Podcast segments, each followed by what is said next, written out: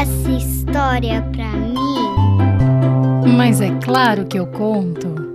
E o livro que eu vou ler hoje chama Quem Soltou o Pum? Vamos lá? Meu melhor amigo é o Pum. Nada me deixa mais feliz do que soltar o Pum. Mas às vezes as pessoas olham feio para mim porque o pum faz barulho e atrapalha a conversa dos adultos. Meus pais dizem que isso acontece porque tem hora certa para soltar o pum. Quando eu solto na hora errada, ele incomoda os outros e eu acabo levando um monte de bronca à toa. Teve uma vez que eu, assim, por distração, soltei o pum no jardim do prédio onde a gente morava e levei a maior bronca da síndica. Quantas vezes vou ter que repetir que não quero pum aqui? Vou falar com a sua mãe. E ela falou, e minha mãe ficou brava de verdade. Ainda bem que depois a gente se mudou para uma casa grande, com um jardim florido maior ainda. Aí era uma festa. Eu soltava o pum no quintal e ele não incomodava ninguém. Mas às vezes o pum fazia muito barulho. E um dia um vizinho acabou reclamando com meu pai. Por que será que as pessoas ficam bravas quando eu solto o pum e ele faz barulho?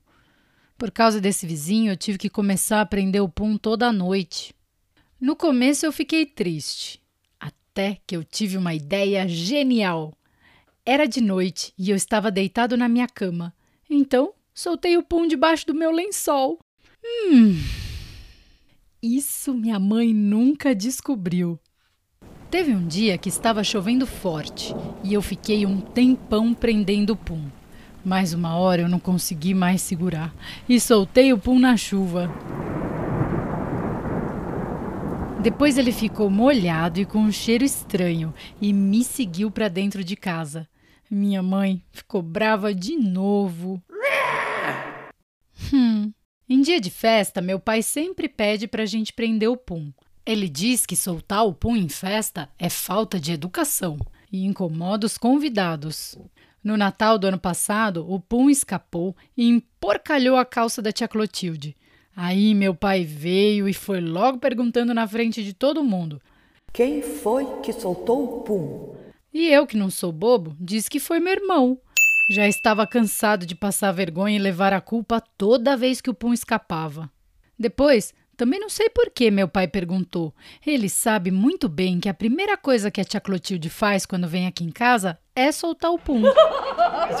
Aí ele fica em volta dela, fazendo maior barulho, e ela fica com cara de santa, dizendo que não foi ela. Mas ela não engana ninguém. Todo mundo sabe que é a tia Clotilde que solta o pum. E todo mundo sabe também que não dá para a gente prender o Pum o tempo todo, porque ele não gosta de ficar preso e acaba escapando, a gente querendo ou não. Eu acho todas essas broncas por causa do Pum uma grande injustiça. Tá certo que algumas vezes o Pum faz muito barulho e em outras ele fica fedido, mas não é culpa minha, não é de propósito. Eu só não consigo segurar ele. E 3, 2, 1, essa foi a história do cãozinho Pum. Você gostou dessa história? Eu me divirto muito com as histórias do Pum. Além desse livro, a Blandina Franco escreveu o Deixei o Pum Escapar e o Meu Pum e a Meleca do Meu Irmão, todos ilustrados pelo José Carlos Lolo e publicado pela Companhia das Letrinhas.